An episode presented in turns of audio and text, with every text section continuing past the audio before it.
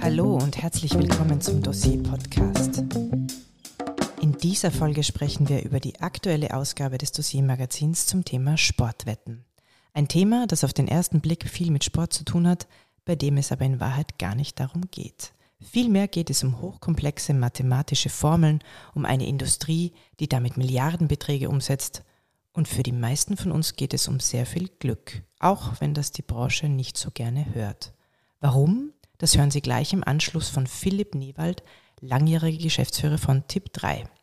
Er war Gast im Dossier Hinterzimmer und hat sich eine Live-Diskussion mit Dossier-Chefredakteur Florian Skrabal gestellt. Das Gespräch fand in der Roten Bar des Wiener Volkstheaters statt. Es moderierte Dossierredakteurin Sahel Zarinfat.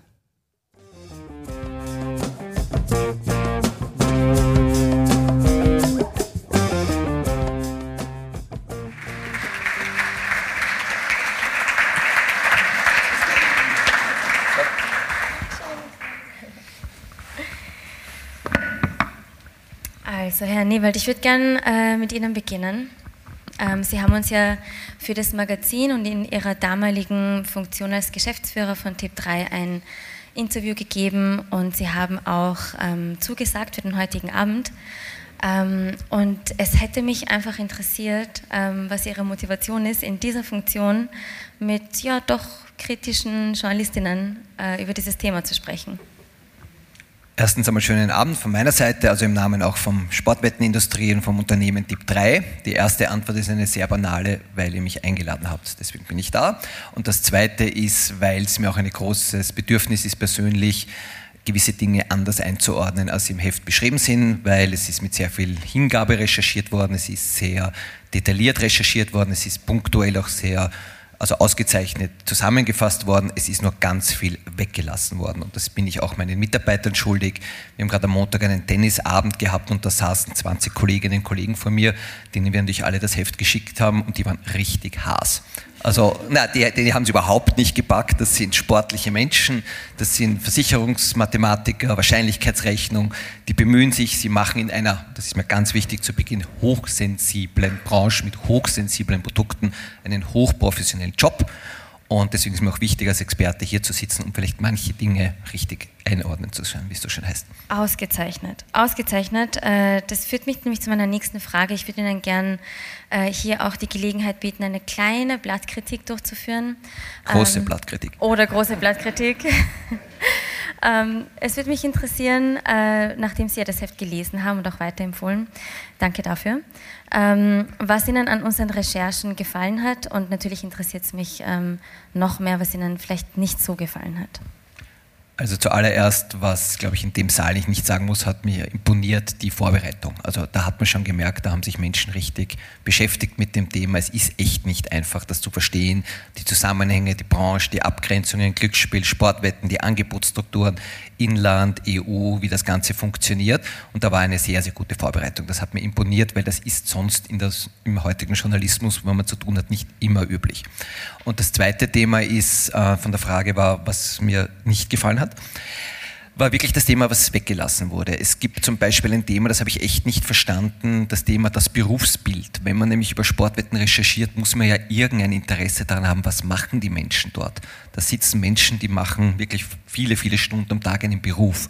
Da denke ich mir, wie kann man über etwas berichten und sich nicht interessieren, wie der Beruf ausschaut, sondern nur die Branche an sich. Und das aus meiner Sicht sehr einseitig und tendenziös berichtet. Wir haben es eh rückgemeldet. Und das Zweite ist, dass auch diese Branche Dinge in Österreich macht, wie zum Beispiel die Bekämpfung der Spielmanipulation zu unterstützen, dass man dieses Thema, obwohl ein Interview stattgefunden hat, einfach weglässt.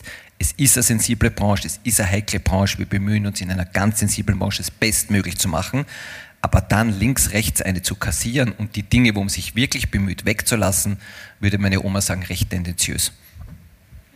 Florian, trifft, trifft dich diese Kritik? Nein. ich nehme diese Kritik zunächst mal ernst und als Ansporn äh, natürlich, äh, um vielleicht in Folgegeschichten äh, den Beruf auch aufzugreifen und vielleicht da in die Tiefe zu gehen. Das ist nämlich wirklich spannend. Ja, das ja, un, unbenommen. Also das äh, ist wirklich, und wir haben sehr wohl auch mit ehemaligen Mitarbeiterinnen und Mitarbeitern gesprochen und versucht auch hinter die Kulissen zu blicken. Die Schwierigkeit ist, dass äh, ich äh, schätze ihre Offenheit und dass sie da sind, aber an und für sich hinter die Kulissen eines hochsensiblen, hochtechnologisierten Unternehmens wie Sportwetten, der Sportwettenindustrie zu blicken, dafür müssten auch die Türen äh, weit aufgehen. Ähm sind sie, ganz weit, jederzeit. Kommen, anschauen, Fernseher, Fußball schauen, gemeinsam, Mathematik, Statistik, Wahrscheinlichkeit, jederzeit. Ja, also, ähm, äh, also die Kritik äh, ist, ist gut, danke, danke dafür. Äh, es ist gleichzeitig äh, auch, ähm, wie wir in der Recherche gesehen haben, natürlich, wie glaube ich jede Branche reagieren wird, sich von der besten Seite zu zeigen.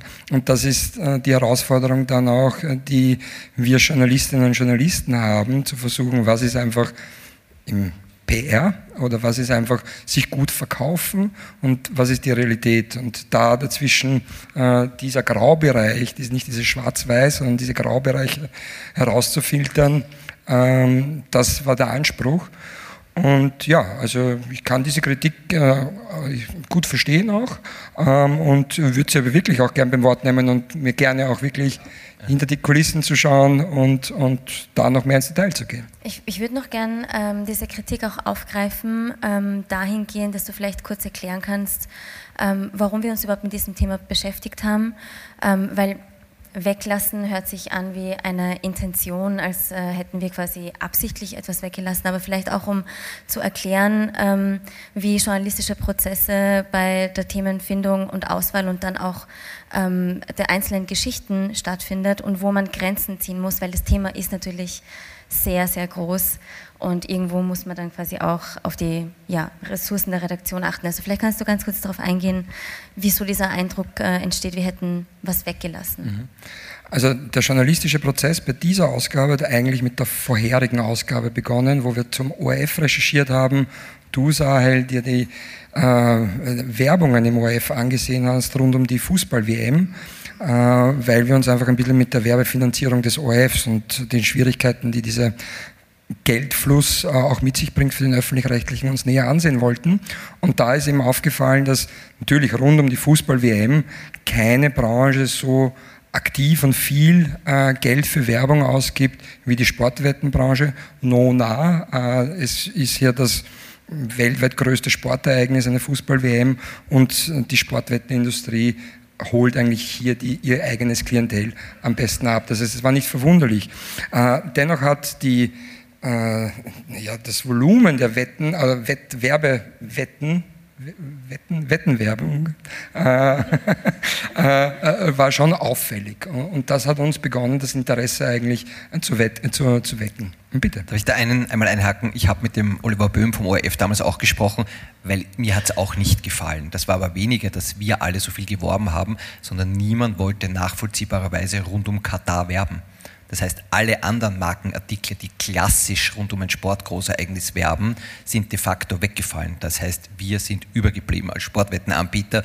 Deswegen hat das dieses negative Erscheinungsbild, mir war es auch zu viel. Vier Sportwettenwerbungen, Bonus, Bonus, Bonus, das hat kein gutes Bild ergeben. Das hat aber weniger damit zu tun, dass wir alles niedergekauft haben und so weiter, sondern die anderen haben nachvollziehbarerweise das Werbeumfeld Katar ausgelassen. Also das steht, das hängt mhm. auch noch damit zusammen. Okay, aber es ist schon so, dass natürlich rund um eine ähm, Fußball-Weltmeisterschaft natürlich ihre Zielgruppe hauptsächlich fernschaut. Ne? Also es ist schon richtig, so, dass ja. sie rund um eine WM oder EM oder anderen Großereignissen mehr schalten als das ganze Jahr über. Ist mit Abstand der wichtigste Zeitpunkt, um Neukundinnen und Neukunden für das Produkt zu interessieren. Mhm. Und dementsprechend auch natürlich schauen sich so ein Fußballmatch, also ein Ländermatch, schaut sich rund doch immer teilweise noch rund eine Million Menschen an.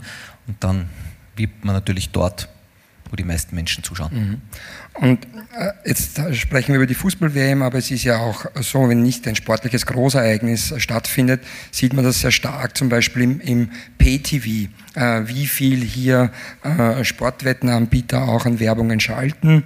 Und das haben wir dann relativ früh auch in der Recherche gesehen, dass es in anderen europäischen Ländern äh, sehr wohl schon so viel Werbung geschalten wird, dass es aus Fankurven Kritik an Sportwettenwerbung gibt, an Sportsponsoring gibt, auch eine Form der Werbung, äh, und dass es aber in Österreich erstaunlich ruhig ist, äh, obwohl dasselbe Phänomen, sage ich einmal, neutral äh, auch hier bei uns stattfindet.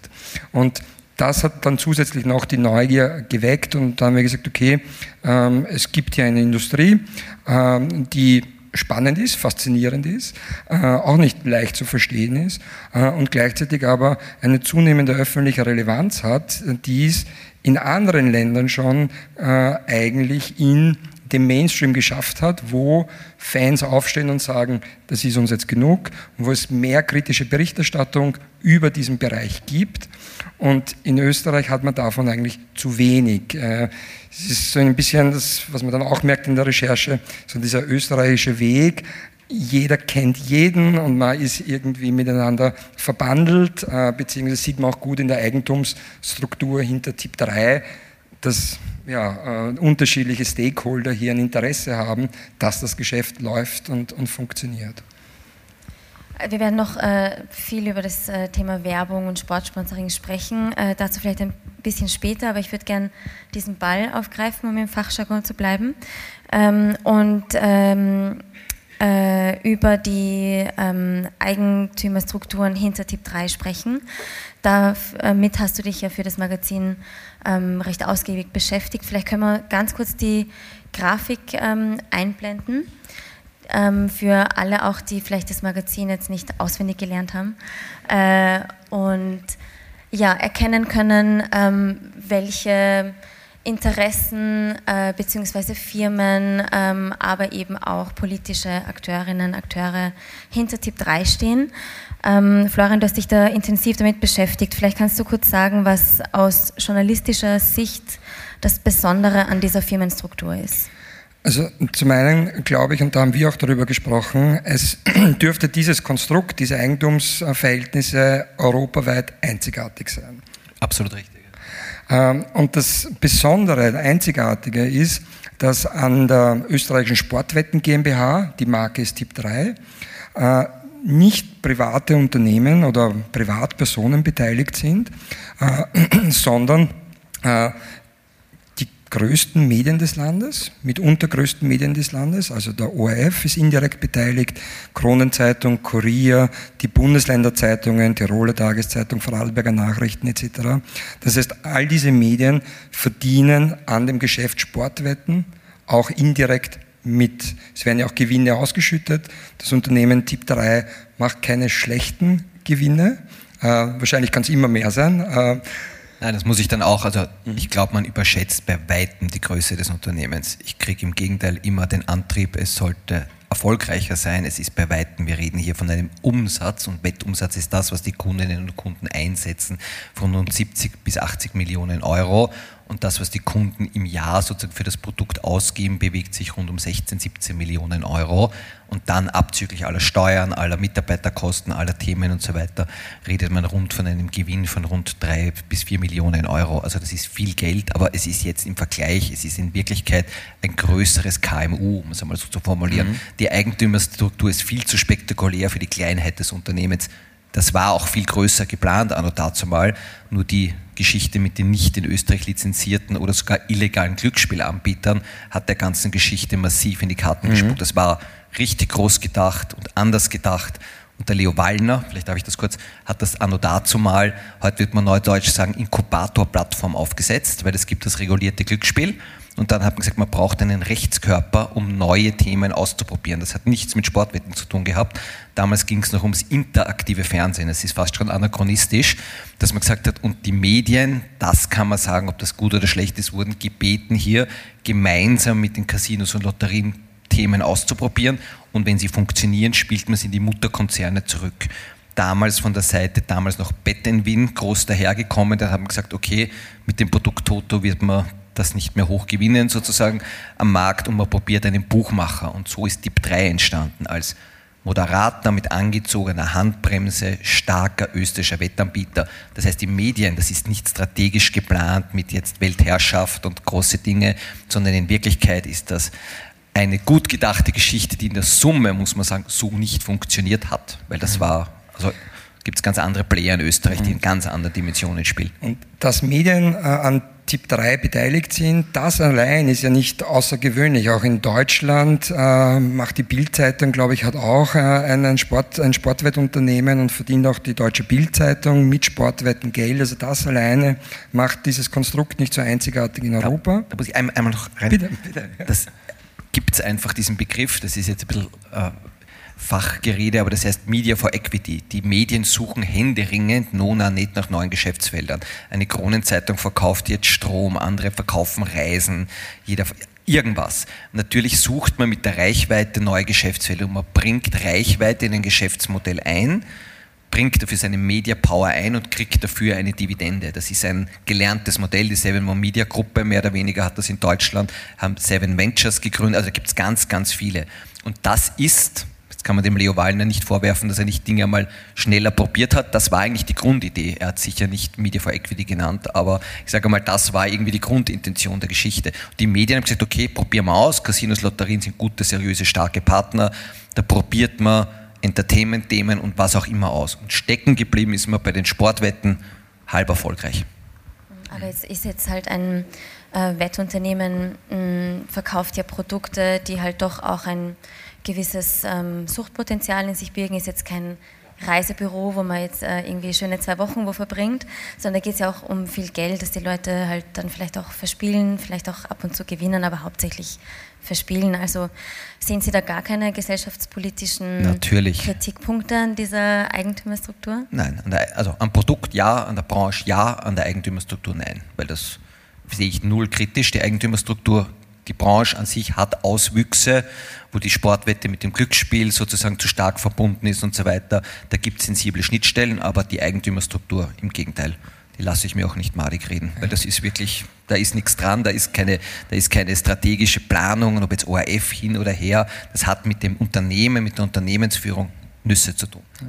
Also ich, ich sehe das, sehe das anders ähm, und ich würde gerne noch auf den anderen Facette, den anderen Teil dieser Eigentümerstruktur kommen. Und zwar es nicht nur große Medien an Tipp 3 beteiligt, sondern es ist letztlich auch äh, der Staat, die Republik Österreich an dem Unternehmen Tipp 3 indirekt beteiligt.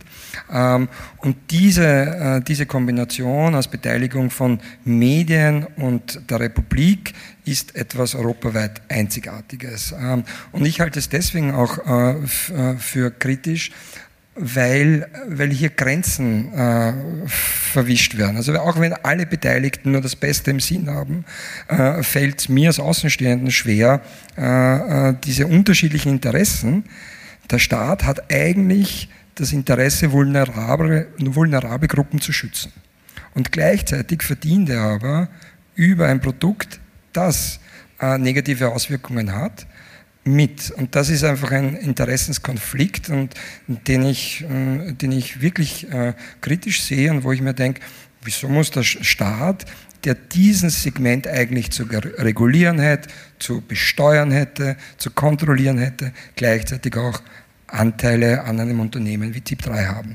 Ist, übrigens kann man sich die Frage natürlich auch bei den Casino Austrias äh, stellen und beim Glücksspiel an sich. Und ist, glaube ich, auch ein Kritik, eine Kritik, die seit Jahren, wenn nicht sogar Jahrzehnten am Tisch liegt. Äh, und ja, wenn es in Österreich geht, in anderen Ländern Europas wird es nicht so äh, funktionieren.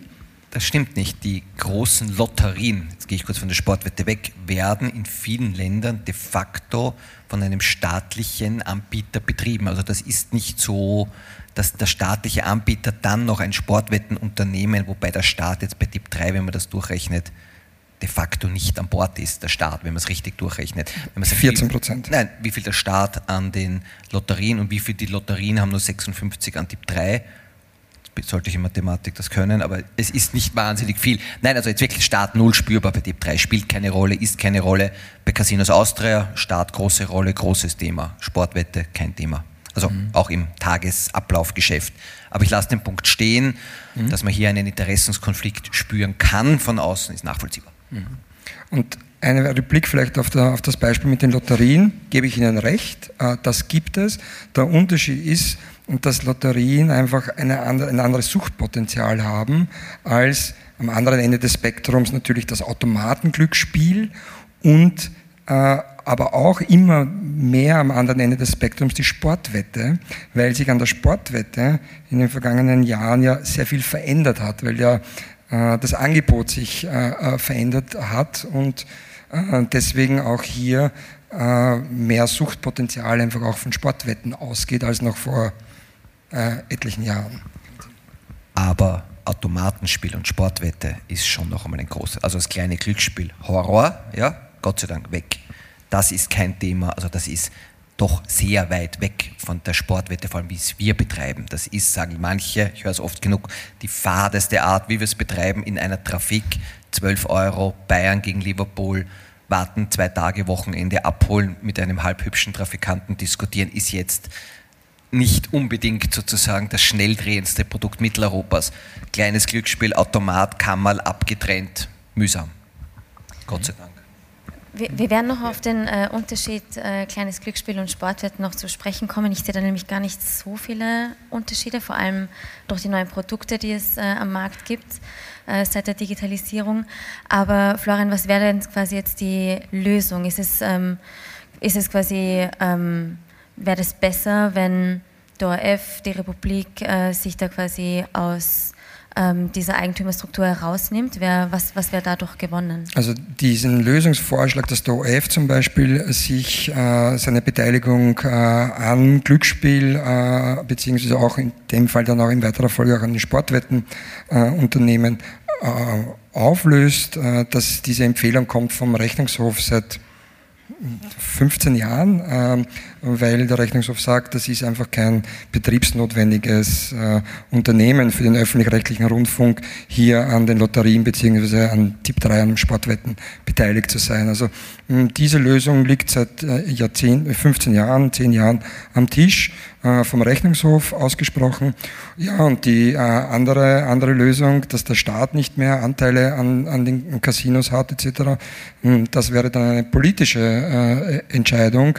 Aber so würde man dann doch klare Grenzen ziehen. Und ich halte es gerade bei so einem heiklen Produkt, äh, wo man jetzt nicht irgendwie argumentieren wie beim öffentlichen Verkehr, warum es einen Monopolisten braucht, wie die Wiener Linien in Wien äh, zum Beispiel ähm, äh, etc. Also ich halte es nicht für ein, ein, ein Produkt, die Sportwette an sich, äh, die man sagen, die, die braucht die Gesellschaft, äh, ähm, die, die, bereichert die Gesellschaft, sondern es ist ein, ein Unterhaltungsspiel äh, mit. Hochsensibles Unterhaltungsspiel, genau. das Null Kleinreden. Das Thema an sich ist extrem ernst zu nehmen, professionell zu machen, von Profis zu machen und null, ich möchte es null, es ist ein heikles Entertainment-Produkt, das sehr spannend sein kann, aber es ist bei weitem nicht, es braucht die Gesellschaft nicht. Ja, vielleicht ähm, die Frage noch anders gestellt. Was ähm, würde denn Tipp 3 ähm, verlieren, wenn äh, die Casinos Austria oder die Republik Österreich nicht mehr ähm, in der Beteiligungsstruktur wäre? Gar nichts. Also es macht eh keinen Unterschied. Nein, also jetzt aus Tipp 3 Sicht wird es keinen Unterschied machen, weil eben der Staat bei uns auch nicht vorkommt. Also spielt echt keine Rolle. Das ist kein Thema. Für uns ist in Wirklichkeit das Produkt wichtig, die Arbeit wichtig, die Vertriebskanäle, das ist, also ob jetzt, wer jetzt der Eigentümer ist, ja oder nein, und ob jetzt der Staat irgendwie hineingerechnet über die Schwiegermutterkonzern, also das macht echt keinen Unterschied. Ja, reden wir vielleicht einfach näher über ähm, das Produkt, weil Tipp 3 ist ja ähm, doch ähm, im alltäglichen Leben an jeder Trafik und äh, man sieht ja quasi auch als Logo äh, überall. Sie sind eigentlich omnipräsent. Und Sie haben vorhin schon gesagt, es, unter, es gibt einen Unterschied zwischen Tipp 3 und anderen Wettangeboten. Was unterscheidet Sie von anderen Anbietern? Na, wir haben ein sogenanntes duales Angebot. Wir haben wirklich das, damit sind wir groß geworden, äh, mit dem damals mit der alten Kombinationswette in der Trafik. Das war der Wettbewerbsvorteil, den wir uns erarbeitet haben, dass wir in der Trafik mehr oder weniger dieses Produkt anbieten durften. Das ist auch wichtig. Wir haben mit den Trafikanten ganz eigene Verträge. Das ist nicht automatisch, weil die Lotterien, wir haben direkte Vertriebsverträge mit den Trafikanten.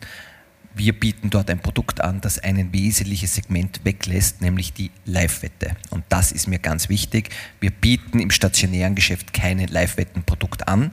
Wir bieten die fade, professionelle, ordentliche Pre-Match-Wette in der Trafik an. Das ist ein gewaltiger Unterschied und deswegen haben wir auch das Wachstum nicht in der Form erreicht. Im Mobile-Online-Bereich bieten wir die Live-Wetten an. Da aber auch sehr genau überlegt, was ist wirklich eine Sportwette, was ist ein Glücksspielprodukt, wo sind die Grenzen und wir bieten keine Glücksspiele an. Jetzt möchte ich nämlich gleich das sensible und heikle Thema ansprechen, aber es ist mir ganz wichtig.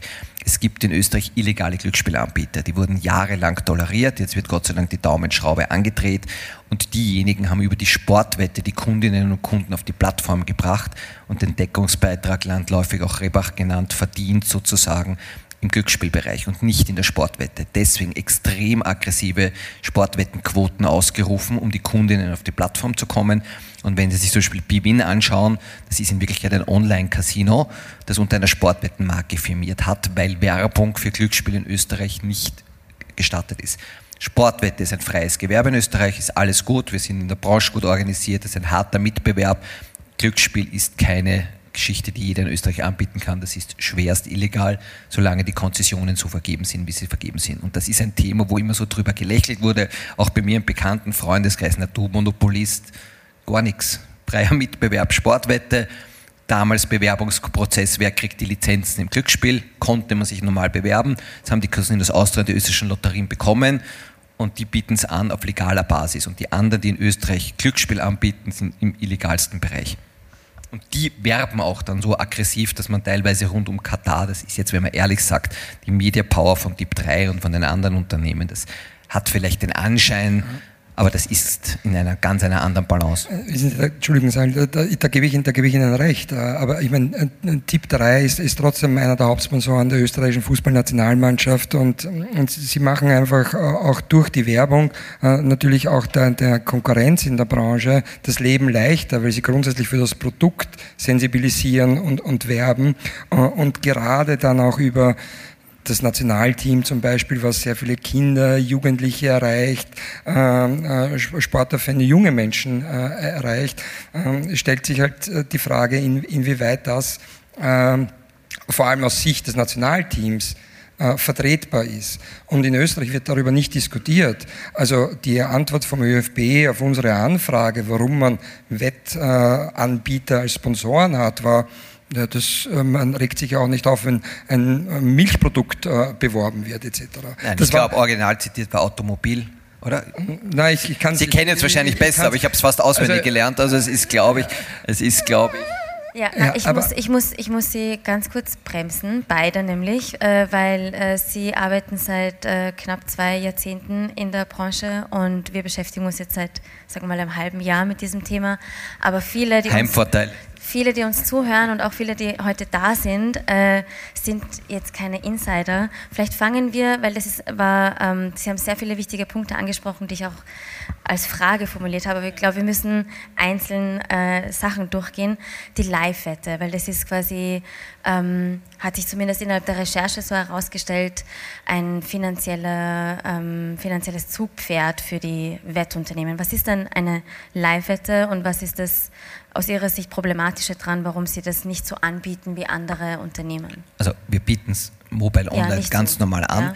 Die Live-Wette an sich ist überhaupt nichts Böses. Nach zehn Minuten zu sagen, wie Rapid gegen Austria ausgeht, ist eigentlich eine ideale Wette. Man hat ein gutes Gefühl, man kennt sich besser aus, man schaut auf die Mannschaft, auf die Stärken, Schwächen, man ist als Kundin oder Kunde bestmöglich informiert, man hat alle Informationen, man hat eine Einschätzung, wie sind die heute drauf und kann dann eine Wette platzieren. Das heißt, die Live-Wette per se anzuschütten ist falsch. Es gibt Ausformungen von allen Wettprodukten, die viel zu intensiv sind. Man muss nicht auf alles, was sich bewegt, eine Wette anbieten.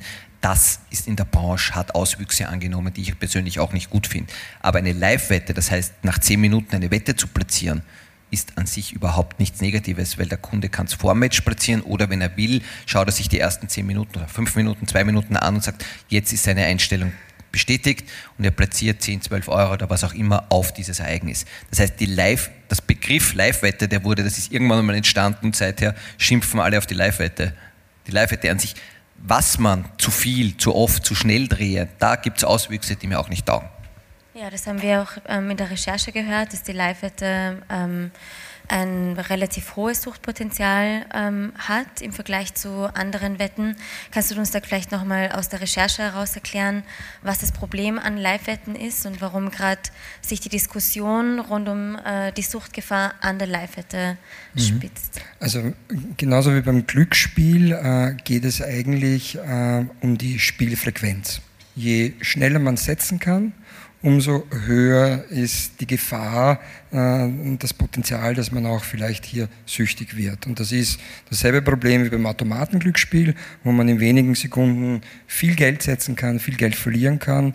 Äh, und das Prinzip ist irgendwie, und das habe ich vorhin auch gemeint, ist ähnlich bei der Live-Wette. Ich kann schnell viel setzen ja, aber nicht vergleichbar mit Automaten. Man kann, ich gebe Ihnen recht, es ist schon, Automat ist nochmal eine andere Thematik. Also das, ja. da drückt man da bam, bam, und bei der Live-Wette zwei Minuten, drei Minuten. Es ist zu schnell oft und es ist ein heikles Thema und ja, in diesem schnell drehenden Momentum liegt das Suchtpotenzial, völlig okay. richtig. Also und das ist, ja, ja. Das, das ist das, das die Kritik oder das Problem mit äh, diesem neuen oder relativ neuen Wettangebot, das natürlich durch die, das Internet und die Digitalisierung und so weiter äh, immer größer geworden ist. Und früher musste man ja, um Wetten abzuschließen, in ein Wettlokal gehen. Heute hat man das Wettlokal in der Hosentasche und immer mit. Das heißt, das ist ein zweiter Faktor, diese ständige Verfügbarkeit, dass man eigentlich ständig, egal um welche Uhrzeit, äh, wetten kann und äh, Wetten platzieren kann. Und das ist, äh, das ist dieses andere Gefahrenpotenzial, äh, die, äh, das, das hier davon ausgeht. Und hinzu kommt noch diese andere Facette, eh schon kurz gekommen mit der Werbung und dem Sportsponsoring und so weiter, dass eben rund um Sportereignisse dann auch getriggert wird, Werbung geschalten wird, um natürlich Menschen, was ist, das, was ist die Aufgabe von Werbung, äh, Menschen in dem Fall zum Wetten zu bringen. Stimmt, ja. Und damit, da hat man auch sehr verführerische Angebote 100 Euro Neukundenbonus, 200 Euro Neukundenbonus, 300, ich weiß nicht, wie weit das geht. Äh, also ja, aber das wird bei uns immer so, jedes Produkt hat einen Abverkauf, einen Sonder, das heißt halt dann Sommerschlussverkauf. Also bei uns heißt es halt Einstiegsbonus. Es wird schon sehr schnell alles verteufelt. Es ist manchmal zu viel, es ist zu dicht um Großereignisse, manche Angebotsformen stimmt, aber immer gleich alles, was wir machen, in ein Teufelseck zu drücken. Jetzt nicht nur ihr, sondern allgemein die Diskussion haben wir ja öfter. Nur wenn man einem Kunden einen 100 Euro Einstiegsbonus gibt, ist man ja deswegen nicht ein Dealer. Es kommt zu schnell immer dieser Rückschluss. Es ist jetzt auch nicht, wenn jemand seine Schuhe abverkauft, deswegen treibt er den Kunden in die Kaufsucht. Also so ist es jetzt auch nicht. Gleich. Also ich, ich wollte sie nicht ins Teufelseck äh, stellen, gar nicht. Ich wollte einfach nur beschreiben, äh, was, was, was meine Erkenntnisse oder meine ah, Wahrnehmungen glaub, in, in ja. der Recherche waren. Also ich wollte das gar nicht jetzt irgendwie bewerten. Ich wollte einfach nur sagen, Spielfrequenz ist ein Thema, Verfügbarkeit ist ein Thema Stimmt. und die Werbung ist ein Thema. Ähm, und diese drei in Kombination führen dazu, dass Live-Wetten heikler sind, als ich gehe in die Trafik oder ins Wettlokal und schließt das genauso wie einen Lottoschein abzugeben, äh, bei weitem weniger heikel ist, als am Automaten zu sitzen. Also nur um den Vergleich zu machen, ohne dass ich jetzt sage, Sportwette ist gleich Automatenspiel. Aber das ist so die äh, äh in dem. Ja, und äh, in Österreich haben wir halt auch die ähm, äh, spezielle Situation, dass es für Sportwettenwerbung ähm, eigentlich keine äh, gesetzlichen Beschränkungen gibt. Für Glücksspielwerbung ähm, ein wenig, aber äh, im Vergleich zu anderen EU-Staaten, jetzt zum Beispiel auch jetzt mit Deutschland, gar kein Vergleich. Da gibt es ähm, ganz äh, strengere Regeln als bei uns. Ähm, und so kommt es halt eben, dass gerade auch Tipp 3, wir können natürlich jetzt auch über andere Anbieter sprechen, aber Sie sind jetzt nochmal heute unser Gast, ähm, äh, da schon sehr ähm, präsent ist ähm, auf Trikots, ähm, in Fußballstadien, äh, äh, auf den Trinkflaschen der Spieler.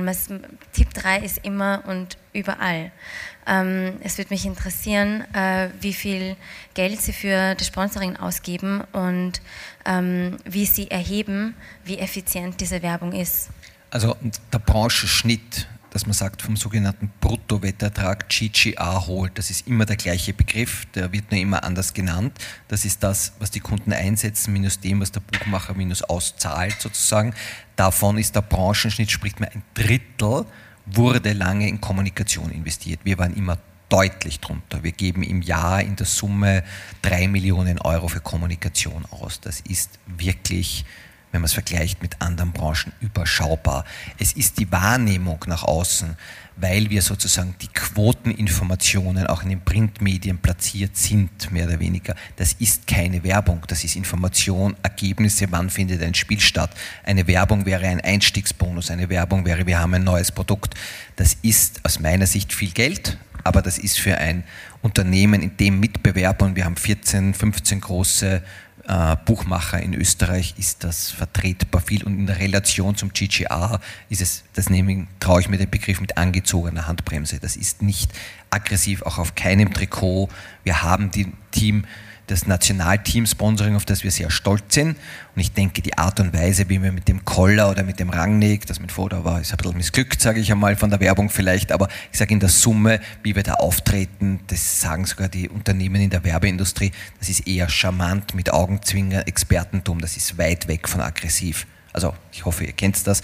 Das ist aber in der Summe eher so, Teamchef ist Experte, wenn man gewinnt, ist man in seiner Freundesrunde der Experte. Also aggressiv ist anders. Ich finde, das ähm, Problem wird ähm, greifbar und ersichtlich, wenn man äh, Sportwetten jetzt mit äh, einer Zigarettenmarke zum Beispiel austauscht. Dann wird das eigentlich, ähm, dann leuchtet das ein, warum das problematisch ist, dafür Werbung zu machen. Man kann das Produkt nicht verbieten, sollte man auch nicht machen, aber warum muss man etwas bewerben, das ähm, nachgewiesen süchtig macht? Welche ethischen ähm, Regeln haben Sie sich als Unternehmen selbst gegeben, um diese Suchtgefahr nicht weiter zu befeuern, beziehungsweise vulnerable Gruppen zu schützen. Und diese vulnerablen Gruppen sind nicht nur Jugendliche, sondern vor allem Fußballfans. Also das wissen Sie ja, dass die eigentlich anfälliger sind, ähm, äh, süchtig, werden, äh, süchtig zu werden von Sportwetten als jetzt ähm, jemand anderer, der sich gar nicht für Fußball interessiert. Welche Regeln geben Sie sich da selbst? Also wenn ich jetzt ethische Regeln haben wir uns keine gesetzt. Das haben wir uns, wir haben keine ethischen Regeln uns gesetzt, wie wir werben, was wir werben. Wir werben, glaube ich, also jetzt wirklich unaggressiv, professionell, natürlich nicht im Jugendumfeld, Kinderumfeld, das ist klar, und auch nicht anheizend. Das ist die Werbungsformen, die wir machen, sind eben so wie das Größte ist die Nationalteambewerbung. Das ist so weit weg von anheizend, spielanheizend. Wir treiben niemanden zu einer Live-Wette, kein Teamchef die sagen, geh wetten, das ist super, sondern im Gegenteil, der zeigt sich halt irgendwie als Fußballexperte. Also das ist aus meiner Sicht weit in ethischen Rahmenbedingungen, ohne dass wir uns ethische Regeln setzen. Und ob man jetzt grundsätzlich für so ein Produkt werben soll oder nicht, steht auf einem anderen Blatt Papier. Ich sage natürlich ja, in einem ausgewogenen Maß. Und ja, es ist durch das illegale Glücksspiel in Österreich ein Werbeoberflow gewesen. Das geht jetzt zurück, seit Gott sei Dank viele das abgedreht haben in Österreich, wo das auch für die Bevölkerung wieder eine Spur vertretbarer sein wird. Also beim nächsten Großereignis ist die Media Spendings in dem Bereich sicher deutlich geringer als bisher. Ja, ich weiß, du sitzt auf Nadeln. Du möchtest was sagen, weil du hast natürlich auch über das Sportsponsoring äh, relativ viel recherchiert und äh, da auch eine Geschichte dazu geschrieben. Was ja. ist dir da aufgefallen an diesen äh, Ausgaben und an, der, ja, an diesem ethischen Problem? Also grundsätzlich möchte ich einen Schritt zurück machen. Die Umsatzentwicklung, die Wetteinsätze sind in der Branche stark gestiegen. Äh, ähm, über die vergangenen zwei Jahrzehnte. Also das ist eine Entwicklung nach oben. Das heißt, natürlich der Rohertrag, den ein Wettanbieter hat, ist da auch mitgewachsen. Der ist prozentuell liegt das ungefähr bei 15 bis 19 Prozent. Das heißt, wenn ein Unternehmen 100 Millionen Euro an Wetteinsätzen hat, dann bleiben so 15 bis 19 Millionen Euro übrig und mit diesem Ertrag muss das Unternehmen wirtschaften, das Personal bezahlen, Werbung schalten etc. Aber im Grunde, es ist immer mehr und mehr Geld da auch, um zu bewerben. Äh, und das sieht man auch. Das sieht man eben über Werbeeinschaltungen aber auch äh, auf den Fußballplätzen über Sportsponsoring. Ähm, und das ist jetzt nicht so, so, stark Tipp 3, aber andere Marktteilnehmer wie Admiral zum Beispiel, äh, wenn man sich ansieht, Admiral ist die Admiral Fußball Bundesliga, dann ist es die Admiral Erste Liga, dann ist Admiral auf, bis auf den Lask auf jedem österreichischen Bundesliga Fußballclub ist Admiral ein Sponsor, ist überall präsent in jedem einzelnen Stadion. Ähm, Und das ist, äh, das, ist das, was, ich oder was wir in der Recherche auch gesehen haben, wie es das immer, immer mehr gewachsen ist und dass es eigentlich bis auf den LASK keinen Sportverein in der höchsten Bundesliga, in der höchsten Fußballliga gibt, der nicht von einem Sportwettenanbieter gesponsert wird. Und jetzt wird das natürlich von sowohl von den Fußballvereinen, aber auch von der Industrie ein bisschen heruntergespielt, weil, weil beide Seiten sagen, da geht es gar nicht um so viel Geld. Das sind vielleicht fünf bis sieben Prozent äh, der Erlöse eines Fußballvereins. Dann muss man eine Klammer machen. Entschuldige, das Gesamtsponsoring, also ich kann das weiß das ziemlich im, also sehr im Detail, bei so einem Fußballverein in Österreich ist so ein Sportwetten-Sponsorvertrag, bewegt sich in der Größenordnung von 150.000 Euro. Ein Fußballverein in Österreich hat 10, 15 Millionen Euro, geht rauf bei Red Bull Salzburg, andere Dimensionen, äh, Budget. Also das ist nicht einmal, also es sind vernachlässigbare Prozente. Also auch immer das Thema, dass Sportwettenanbieter Einfluss auf die Fußballvereine hätten. Nein, es ist ein starker Werbevertrag, aber einer von vielen. Es ist kein Sportwettenanbieter von einem Fußballverein, der omnipräsente, starke Hauptsponsor in Österreich und Admiral macht das sehr offensiv, macht das sehr stark, sind auch mit Abstand Marktführer in Österreich und haben ihre Marke über das Thema Sport äh, gut aufgeladen in den letzten Jahren. Aber das ist der Weg, den Admiral geht. Das ist sehr intensiv im österreichischen Sport geworden jetzt, aber das ist schon der einzige Anbieter, der in der Dimension auftritt in Österreich. Mhm. Aber es, es gibt da äh, Admiral und Admiral äh, tritt so auf und das, das Problem ist schon, wir haben das auch gesehen äh, beim, beim LASK, äh, das hat sich da gezeigt, wir haben mit dem LASK-Geschäftsführer ein Interview geführt und er hat dann eigentlich vor der Veröffentlichung seine Zitate zurückgezogen. Warum haben wir mit dem LASK-Geschäftsführer gesprochen? Weil der LASK eben der letzte Verein ist, der keinen Wettanbieter Sponsor hat. Äh, für uns war einfach in der Recherche zu sehen, alle Bundesliga-Vereine bis auf den LASK haben einen Wettsponsor. Das ist etwas, wo man dann als Journalistin oder als Journalist natürlich große Augen bekommt und fragt, naja, okay, gut, was ist da los? Dann führen wir ein Interview mit dem Herrn Jandrasitz, Geschäftsführer des LASK, der sich kritisch über Sportwetten äh, äußert äh, und wirklich gute Punkte sagt und gleichzeitig aber sagt, es kann sich kein Bundesligaverein leisten, eigentlich auf dieses Geld auch zu verzichten. Und sechs Wochen später schicken wir ihm Zitate zur Freigabe und er zieht diese Zitatfreigabe zurück. Ähm, weil, ähm, wie man ihn dann aus der Nase gekitzelt hat, offensichtlich zu diesem Moment Gespräche mit dem LASK über ein neues Sponsoring am Laufen waren. Und das ist dann für mich eigentlich quasi, okay, äh, Ursache und Wirkung. Also äh, ich rede mit einem Geschäftsführer, er zieht die Zitate zurück, und gleichzeitig führt er Verhandlungen mit Admiral. Aber vielleicht können wir in diesem Kontext darüber sprechen, wie äh, wichtig auch dieses Sportsponsoring von ähm, äh, Wettunternehmen für die einzelnen Vereine sind, nämlich teilweise auch überlebenswichtig. Ne? Sie brauchen, sie sind angewiesen auf stimmt das Geld nicht. aus der Industrie. Das stimmt dann, nicht. Dann würde ich, würde ich gerne eine, eine andere äh, Situation äh, beschreiben. Und zwar 2021 hat die äh, Bundesregierung darüber verhandelt, äh, Werbeeinschränkungen, Verbote für die Glücksspielindustrie und die Wettindustrie auch in eine Novelle des Glücksspielgesetzes hineinzuschreiben.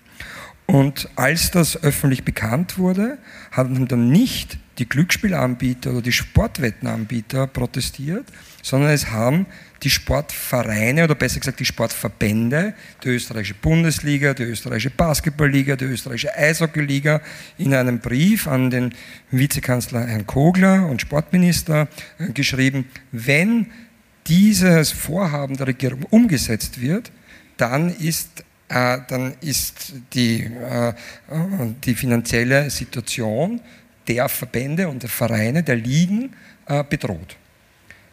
Und das, das ist schwarz auf weiß nachzulegen. Also ich, ich, äh, ich kenne das Schreiben.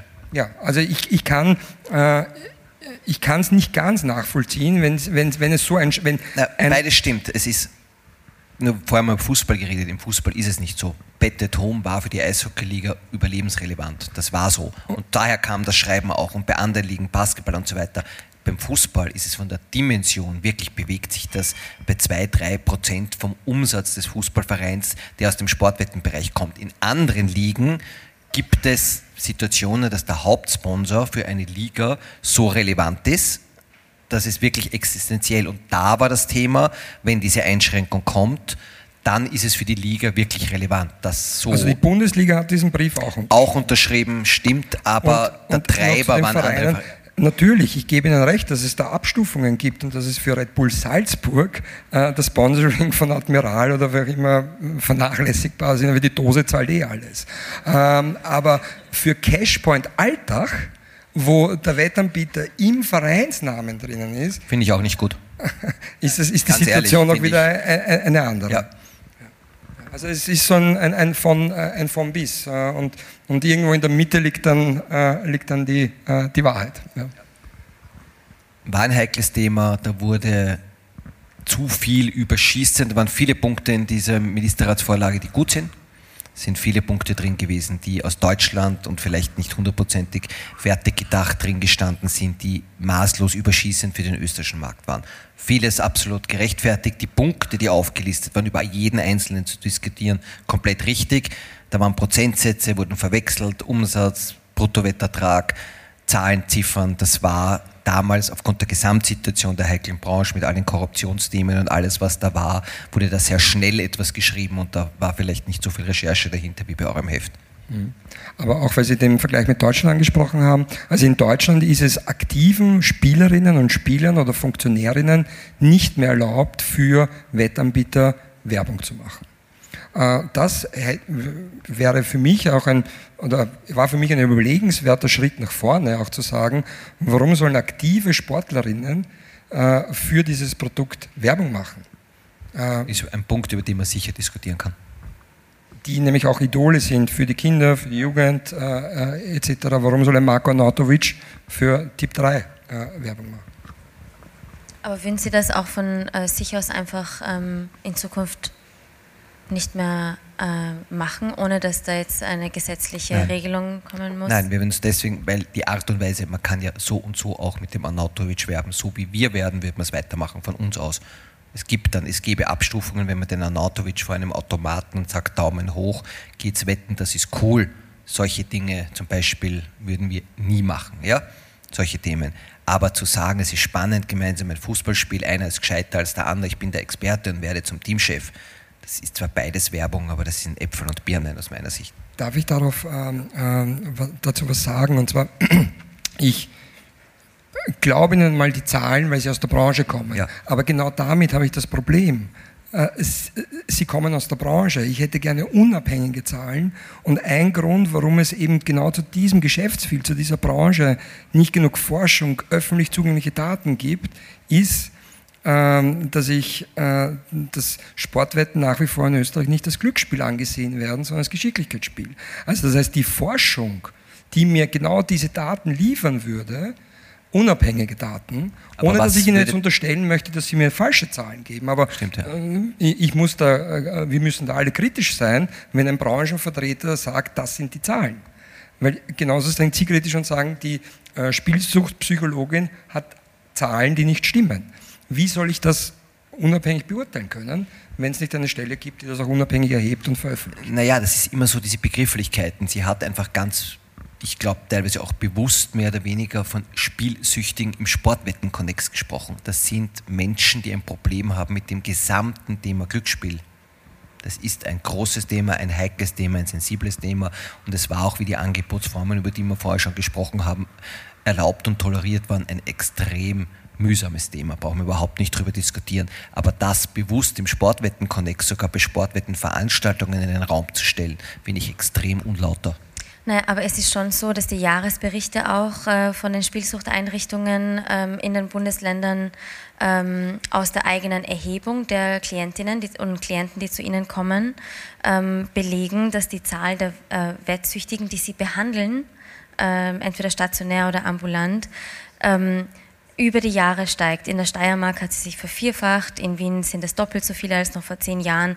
Also das sind ja schon auch belastbare Zahlen, wo es ja quasi um ähm, Schicksale geht, ja, und jetzt quasi keine ähm, Erfindung der äh, Suchthilfeeinrichtungen sind, sondern belastbare Zahlen, hinter denen Menschen stehen, die betroffen sind. Natürlich ja, und es gibt Wettsüchtige, es gibt viele Spielsüchtige, das gibt's und das ist alles ein Thema, könnte man jetzt sehr lang mühsamst, heftig, alles. Brauchen wir überhaupt nicht drüber diskutieren, das Thema. Gehört bearbeitet, gehört besser aufgestellt, gehören mehr Finanzmittel hineingesteckt in bessere Forschung. Es gehören noch härtere sozusagen Zuweisungen von den Anbietern, von Menschen, wo man sieht, dass sie sozusagen ein problembehaftetes Spielverhalten haben, direkt zu den Expertinnen und Experten, weil wir können es nicht lösen. Wir können nur die Personen möglichst mit aller Kraft dorthin bringen, wo sie dann wirklich professionell behandelt werden, das Thema. Das Wichtigste ist nur bei der Thematik, viele werden gefragt, wo ist eure Sucht entstanden?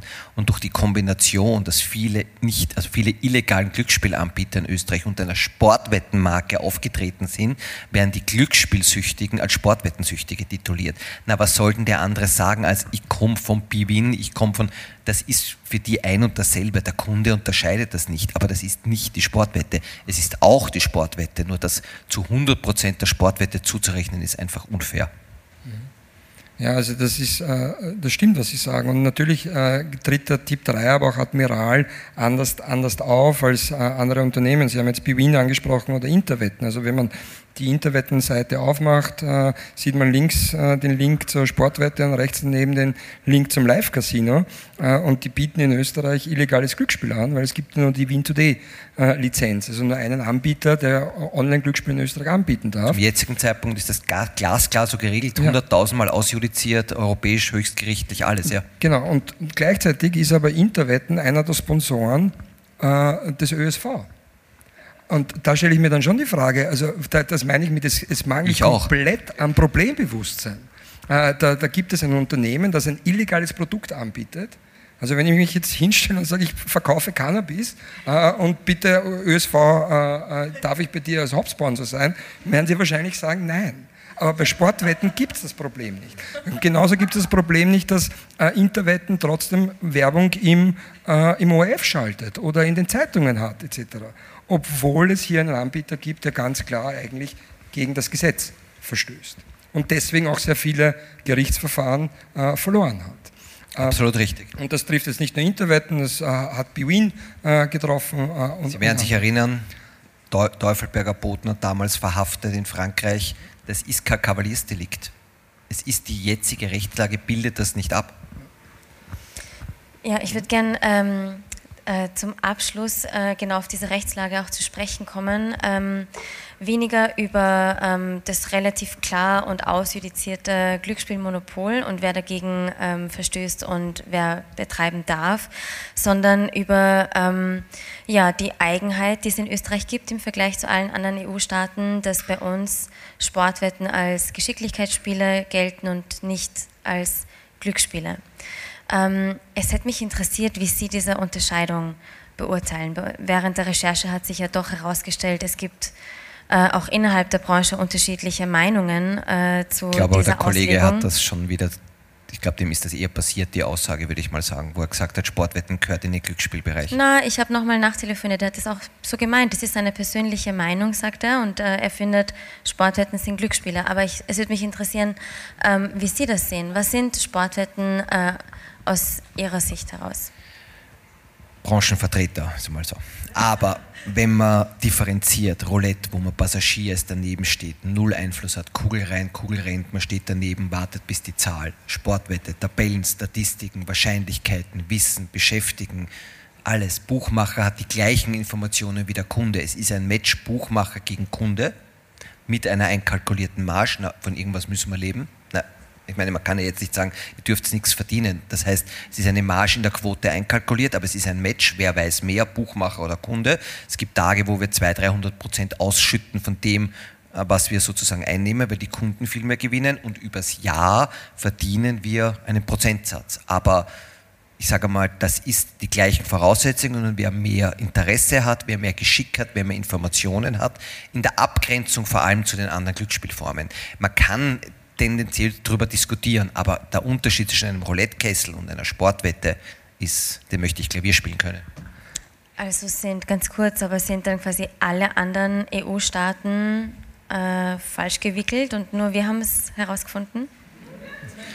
Ist nicht oft, aber es wird so sein. Nein, I don't know ich bin der festen Überzeugung, dass diese Differenzierung, es ist was anderes, ein Roulette-Kessel und eine Sportwette. Man alles sozusagen als Glücksspiel titulieren kann, gibt es viele, die das so sehen. Ich sehe es nicht so. Mhm. Sie greifen jetzt Roulette heraus, Sie könnten auch Blackjack herausgreifen, wo man auch mit Wahrscheinlichkeiten arbeiten könnte. Ja, hat einen höheren äh, Geschicklichkeitsfaktor als Roulette, aber einen deutlich geringeren als Sportwette. Okay, ähm, aber weil Sie das auch ansprechen, dass der Kunde äh, sich die genauen dieselben Informationen holen kann wie ein Sportwettenunternehmen, das sehe ich nicht so. Also wenn der klassische Kunde ein Spieler aus Otterkring wird doch nicht dieselben Informationen haben, die sich Typ 3 oder Admiral leisten kann, die mit internationalen Dienstleistern, die sich weltweit Quoten einkaufen und holen, wo wie bei einem börsennotierten, also wie beim Börsenunternehmen die Quotenkurven laufen. Das wird doch, das können Sie doch nicht, also vergleichbar sein, dass der, der Spieler aus Otterkring mit Ihrem Unternehmen auf Augenhöhe antritt. Na, das eine ist ja dann die Quote, was in die, wie die Quote berechnet wird. Da haben wir natürlich das, was ich ganz am Anfang des heutigen Abends gesagt habe, ein Geschick, diese Quote zu berechnen. Die wird der, der Kunde aus Otterkring höchstwahrscheinlich nicht haben. Aber zu wissen, die, die Formkurven, die Statistiken, wer Head-to-Head, -head, wahrscheinlich, das ist alles zugänglich, alles transparent. Jeder Kunde kann sich alles holen und der Kunde kann ja immer für sich entscheiden, wettet er zum Beispiel wie bei uns alle auf Favoriten auf eine 1,2er Quote, wo er halt das Gefühl hat, Bayern marschiert durch, gewinnt jede Partie, dann holt er sich relativ günstig ein Geld ab, weil die Wahrscheinlichkeit im Normalfall, sage ich mal, dass die Bayern durchmarschieren, ist relativ hoch sozusagen oder er geht auf äh, Spiele, wo die Wahrscheinlichkeit sozusagen, er wettet sozusagen auf Außenseiter, wo die Quote höher ist. Das ist aber dann die Übersetzung dieses Wissens in die Quote, in die Wahrscheinlichkeit. Aber von den Daten, von den Fakten ist extrem viel. Es gibt unzählige Plattformen. Der Kunde kann sich, wenn er möchte, alle Informationen holen. Und jetzt einmal noch in der Differenzierung zu den anderen Gaming-Formen, das liegt bei den anderen nicht vor, weil bei Roulette bleibt immer die Wahrscheinlichkeit gleich. Ob es jetzt 17 Mal rot war, bleibt es dann sozusagen, macht es keinen Unterschied für den Kunden, ob dann schwarz oder rot kommt. In der Sportwette macht es einen Unterschied, ob der Verstappen die Wahrscheinlichkeit, dass der Verstappen einen Grand Prix gewinnt, hat sich in der Zwischenzeit herumgesprochen und ist für Kunden auch zugänglich. Ja, aber der, der Rapid-Fan, der, wenn Rapid zehnmal gegen, Thema. wenn Rapid zehnmal gegen Austria verloren hat, wettet der Rapid-Fan trotzdem auf, auf Rapid, obwohl er vielleicht äh, quotenmäßig auf die Austria wetten muss. Das heißt, hier kommt ja noch dieser Faktor der Emotion und der Verbundenheit. Ja, aber das Sport ist ja das Produkt, das, das ist ja das Produkt, das die Leute kaufen. Sie gehen am Fußballplatz, machen sich im Schnitt bei uns mit 15 Euro das Ereignis spannender. Das ist ja per se überhaupt nichts Schlechtes. Es kann plötzlich ein 0-0 spannend sein. Am Fußballplatz stehen Leute nebeneinander und sagen, na, was hast denn du gewettet? Na 1-1, 2-1, dann wird diskutiert, Experten werden ausgetauscht und vielleicht das alles Entscheidende, das haben wir heute noch gar nicht diskutiert, ein durchschnittlicher Kunde im Jahr verliert im Schnitt 240 Euro bei uns. Das ist viel Geld, aber im Jahr. So, jetzt müssen wir das am Monat, am Tag runterrechnen. Da gibt es also ganz andere Branchen und Themen. Man darf es wirklich nicht überdramatisieren. Die Sportwette, die gesamte Branche ist eine große Branche, wird viel Geld ausgegeben, aber in der Sportwette das ist in der Summe eine sehr professionell gelebte Branche in Österreich. Damit man das auch äh, ein bisschen darlegen kann, ähm, warum diese Definitionsfrage so relevant ist äh, und nicht einfach nur ähm, eine akademische Diskussion, sondern tatsächliche Auswirkungen hat äh, auf, das, ähm, ja, auf die gesamte Branche und auf, auch auf die einzelnen Spielerinnen. Vielleicht kannst du kurz darauf eingehen, Florian, ähm, was das denn bedeutet und was es für Konsequenz hat, wenn Sportwetten in Österreich nicht als Glücksspiele ähm, geführt werden. Ja, also das äh, beginnt bei äh, Sachen wie, wer darf Sportwetten anbieten, also bei der Qualifikation des Wettanbieters oder Unternehmens. Ja, auch ein interessanter Umstand, der wir in der Recherche gefunden hat, Österreich hat mehr konzessionierte Wettanbieter als die Bundesrepublik Deutschland. Äh, also das zeigt schon, dass bei uns wirklich leicht ist, eine Konzession zu bekommen und dass sich einfach bei uns wirklich viele Wettanbieter auch, auch tummeln. Und BWin, weil Sie es vorhin angesprochen haben, ist mittlerweile gehört zur NT, einem britischen Konzern, börsennotierten Konzern, aber ist in Österreich entstanden. Interwetten ist in Österreich entstanden. Bet at Home ist in Österreich äh, entstanden. Äh, also das sind schon europaweit äh, große Player, die eigentlich hier die Wurzeln hatten, weil sie auch den geeigneten gesetzlichen Rahmen vorgefunden haben, unter anderem, weil die Republik Österreich in Sportwetten eben kein Glücksspiel äh, sieht. Also das ist das eine. Das, das nächste ist natürlich der Schutz der Spielerinnen und Spieler. Ähm, in Deutschland gibt es äh, mittlerweile auch eine, eine Datenbank äh, für Spielerinnen und Spieler, äh, wo sie sich selbst sperren können. Es gibt die Verpflichtung für Glücksspielunternehmen und Sportwettenunternehmen, was in Deutschland ja eins ist, ähm, ähm, äh, zu sagen, bevor ein neuer Kunde bei mir beginnt, muss ich diese Datenbank abfragen, ob der sich nicht vielleicht bei einem anderen Unternehmen sperren hat lassen. Also allein das ist schon eine, eine Hürde für äh, Menschen, die ein Spielproblem haben, dieses auch weiter fortzusetzen. Und dann geht es eben auch in, in Richtung äh, Werbung, Sponsoring, Einschränkungen äh, bei der Vermarktung des Produktes. Also ich glaube, das sind die, die drei wesentlichen Konsequenzen, äh, die, die Österreich, der österreichische Weg hat alle nachvollziehbar, über alle kann man diskutieren, ist wert, ist genau der richtige Ansatz. Es ist immer die Frage, wie weit setzt man die Grenzen, verbietet man Sportsponsoring komplett? Nein. Entschuldige, das ist falsch, ist der falsche Weg. Ausformungen kann man diskutieren, Boni-Angebote kann man diskutieren, Frequenz der Werbung kann man alles diskutieren, aber das ist immer die Frage, man muss ja dann auch sich irgendwie mit der Industrie oder mit den Verhandlungs dann auch austauschen und nicht irgendwo in Europa herumfahren und sagen, was ist das schön, das nehme ich und das kopiere ich, copy-paste nach Österreich. Das ist auch gegenüber der Branche nicht fair. Nämlich noch dazu, die das in Österreich extrem professionell in einer höchst sensiblen Branche macht. Das ist einfach aus meiner Sicht, so kann kein vernünftiges Gesetz zustande kommen. Ja, aber so wie es jetzt aktuell ist, äh, gibt es neun unterschiedliche ähm, Sportwettengesetze. Ähm, und ich glaube, das aus äh, dem Burgenland ist ähm, aus 1919 und ist seither kein einziges Mal ähm, novelliert worden oder reformiert worden. Damals konnte niemand wissen, äh, was überhaupt das Internet ist. Also all diese Regelungen, wo wir heute darüber gesprochen haben, Online-Wetten, äh, Live-Wetten, das ist im Burgenland halt einfach nicht geregelt. Äh, ja.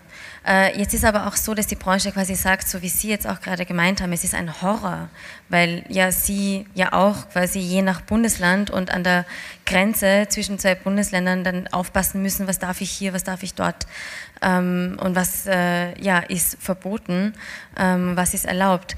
Also, das bringt die Hälfte meiner Arbeitszeit mit diesem Thema. Also genau, also wir, wir, sind, wir, sind, uns quasi ein bisschen einig, dass es jetzt irgendwie ein bisschen botschert ist, so wie das geregelt ist in Österreich. Aber was wäre Ihre, ähm, ähm, ihr, ihr, ihr, Vorschlag? Sollte, sollte es eine bundesweit einheitliche Regelung geben, ein, ein Sportwettengesetz, das für alle Bundesländer gilt, äh, sollten Sportwetten als Glücksspiele ähm, äh, definiert werden, damit ähm, quasi das Glücksspielgesetz greift. Was würden Sie sich aus Branchensicht äh, vorstellen? Ersteres hat insofern stattgefunden, dass jetzt bis auf Burgenland alle Gesetze novelliert wurden und im Wesentlichen haben sie sich angenähert. Also es ist jetzt von den Rahmenbedingungen in den Bundesländern sehr artverwandt. Es gibt kleine Unterschiede. Burgenland wird jetzt auch noch auf die Idee kommen, nachvollziehbarerweise dieses Gesetz zu novellieren. In der Summe sind sozusagen die die Gesetze jetzt ähnlicher geworden, vor allem in den wichtigen Punkten. Was darf man anbieten? Abstandsregelungen, welche Produkte, welche Limits, das hat sich jetzt, hat auch der Sportwettenverband sehr gute Arbeit geleistet in den Gesprächen und zu sagen, es macht ja keinen Sinn, dass ihr nicht miteinander redet, die einzelnen Kollegen in der Branche, um zu sehen, was ist wirklich wichtig, damit auch im Vollzug in den einzelnen Bundesländern das machbar ist. Das macht ja denen auch keine Freude, jetzt irgendwelchen Kunden nachzurennen und zu fragen, ist dieses Produkt jetzt noch ein Glücksspiel, eine Sportwette? Das, nein, woher sollen die das auch alle wissen?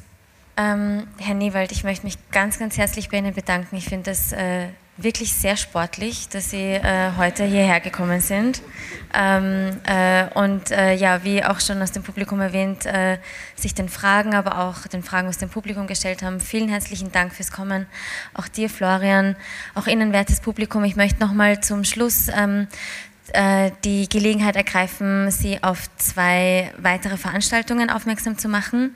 Äh, zum einen wird ähm, das Theaterstück über Dossier ähm, mit dem Namen Die Redaktion über unsere, unsere ORF, äh, nicht ORF, sondern OMV-Recherchen ähm, am 12. Oktober hier im Haus im Volkstheater aufgeführt. Nach der erfolgreichen Tour durch die Bezirke hat es die die Redaktion auf die große Bühne geschafft. Wir würden uns freuen, ähm, Sie dort zu sehen. Und äh, das zweite Angebot wäre ähm, an alle, die äh, in dieser Zeit äh, der vielen Nachrichten und der vielen Medien ihre eigene Medienkompetenz ähm, vielleicht stärken wollen, verbessern wollen, äh, um besser Fakten von Desinformation zu unterscheiden, ähm, bieten wir zu diesem Thema auch ähm, einen Workshop an, und zwar am 28. Oktober vor Ort hier in Wien ähm, oder wenn Sie nicht dabei sein können, dann auch ähm, online dazu geschalten. Ähm, alle Informationen dazu finden Sie auf der Dossier-Webseite, auf der Academy-Webseite und natürlich über unseren Newsletter. Also ich sage nochmal ganz herzlichen Dank fürs Kommen, fürs äh, Dabeisein. Ähm, lassen Sie uns die Diskussion gern im informellen Rahmen weiterführen. Ähm, ja, und einen schönen Abend noch.